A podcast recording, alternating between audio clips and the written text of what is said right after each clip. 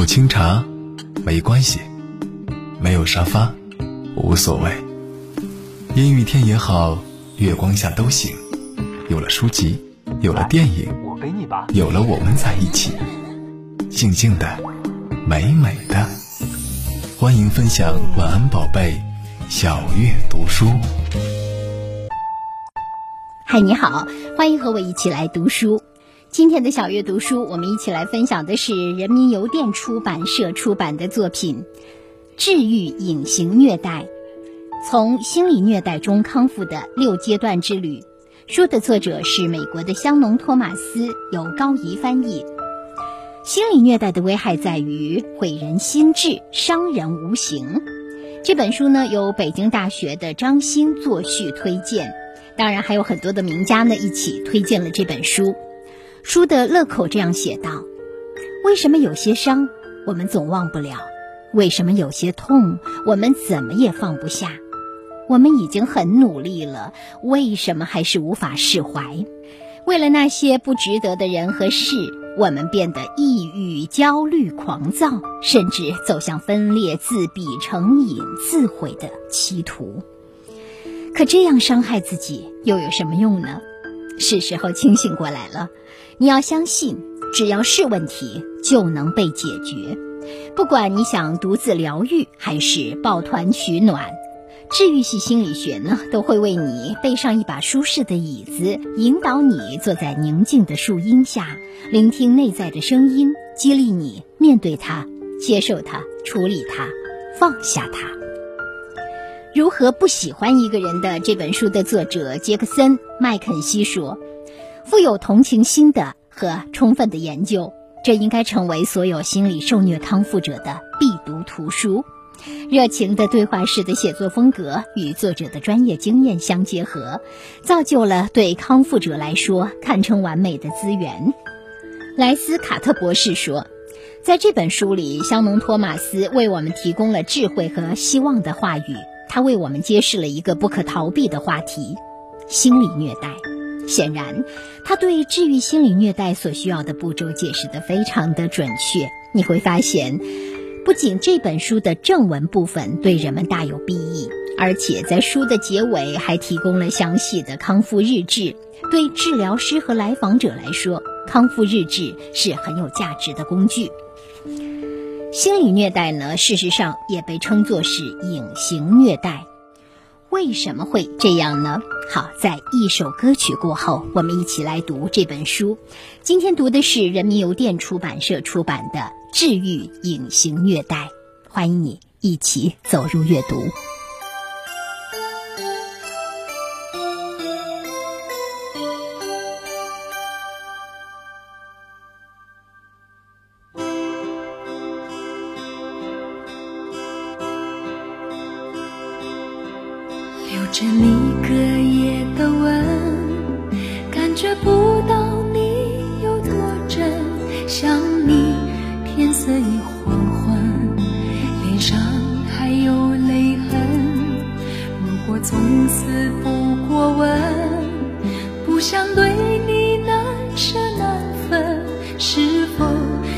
就不会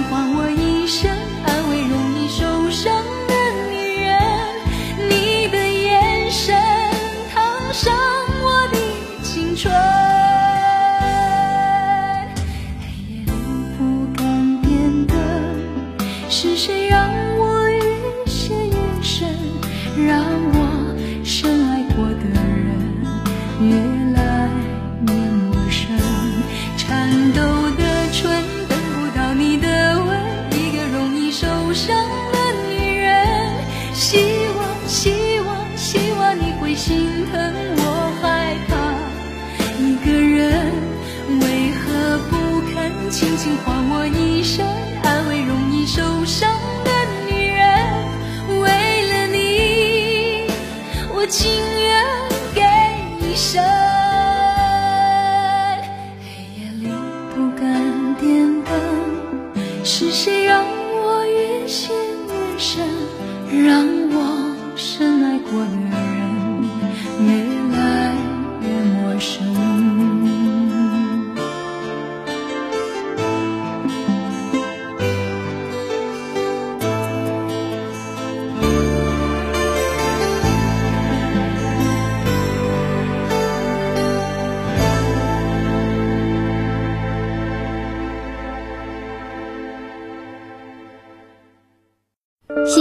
来听小月读书。今天我们一起来读的这本书是人民邮电出版社出版的《治愈隐形虐待》。我们刚才说到心理虐待呢，也被称作是隐形虐待，这是为什么呢？书中写道，因为伤痕、残缺和坑洞都隐藏在受害者的内心，并且操控他们的生活。施虐者的虐待行为伪装得如此之好，以至于受虐者、受害者受到的危害常常被忽视。更重要的是，遭受过心理虐待的人很难清楚地描述自己受到的伤害，治愈和康复更是无从谈起。北京大学的教授张欣这样写道。心理虐待可以存在于情侣、亲人、朋友、同事、上下级等各种人际关系中，它可以是情侣、家人之间的找茬、冷战，可以是朋友之间的贬低、羞辱，可以是职场中的孤立、重伤。不要小瞧心理虐待的危害，虽然它不像拳打脚踢那样会留下身体上的伤疤，但可以令一个人的精神世界伤痕累累。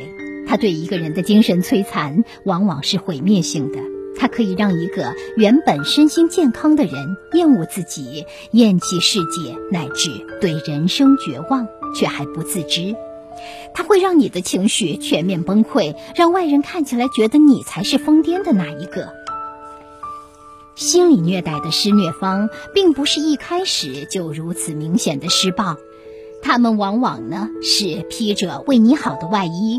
等受害者对其产生好感、信任或依赖的心理时，再通过上述行为逐步驯化受害者，不断残害受害者的自尊心，摧残受害者的意志，让他们产生一种“我是不是真的做错了”的感觉。长此以往，受害者在这样的反思之下，往往会自轻自贱、自觉低人一等。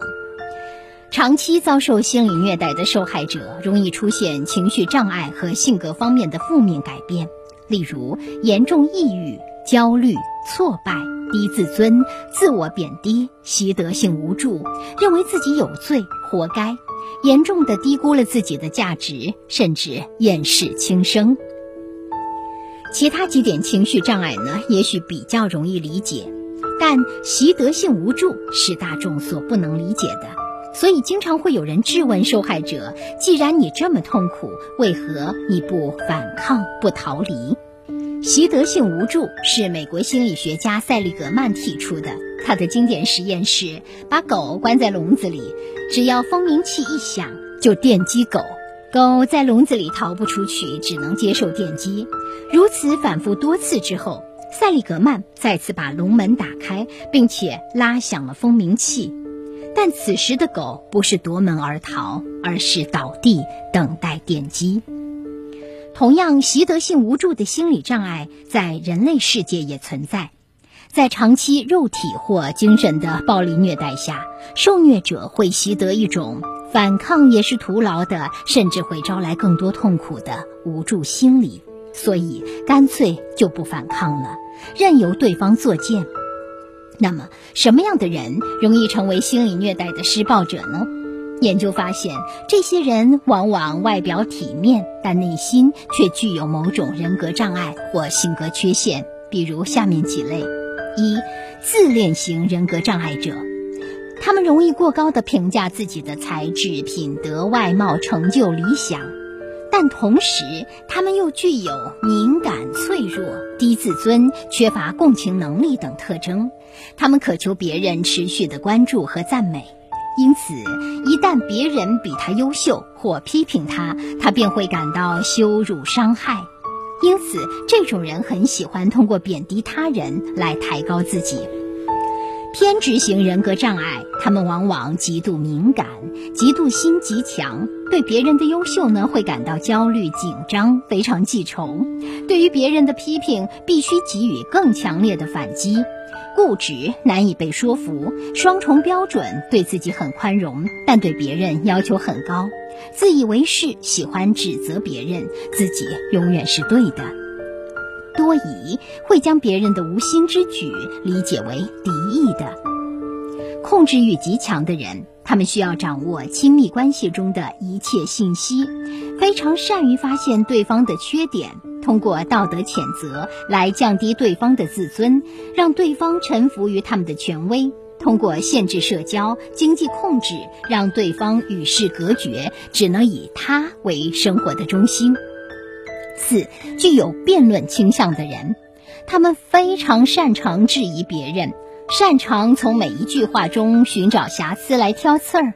但他们抬杠的最终目的，并非为了解决问题或达成共识，而仅仅是为了头脑和口舌的交锋，以及享受赢得争吵带来的快感。这几种人呢，往往拥有一种共同的性格特点，如情绪极端、易激怒、控制能力差、缺乏共情能力、高度自我中心、极端利己主义、难以建立健全的亲密关系等。如果你发现给自己带来困扰的人具有上述特征，就要引起警觉，然后觉察到我现在的这些困扰或许并不是因为我不够好。只有意识到这一点，你才能够认识到自己正在成为心理虐待的受害者。另外，有些人会误以为心理虐待就是辱骂、诋毁、人身攻击之类的，而这些只是心理虐待中的言语暴力。其实，精神暴力包括洗脑、纠缠、贬低、污蔑、控制等行为；情绪暴力包括无视、孤立、摆脸色、拒绝沟通等冷暴力，以及威胁、恐吓、砸坏物品等激进行为的热暴力，都属于心理虐待的范畴。以上的文字呢，是来自北京大学的张欣在为治愈隐形虐待作序的时候的一段话。接下来我们听一首歌曲，然后继续让我读书给你听。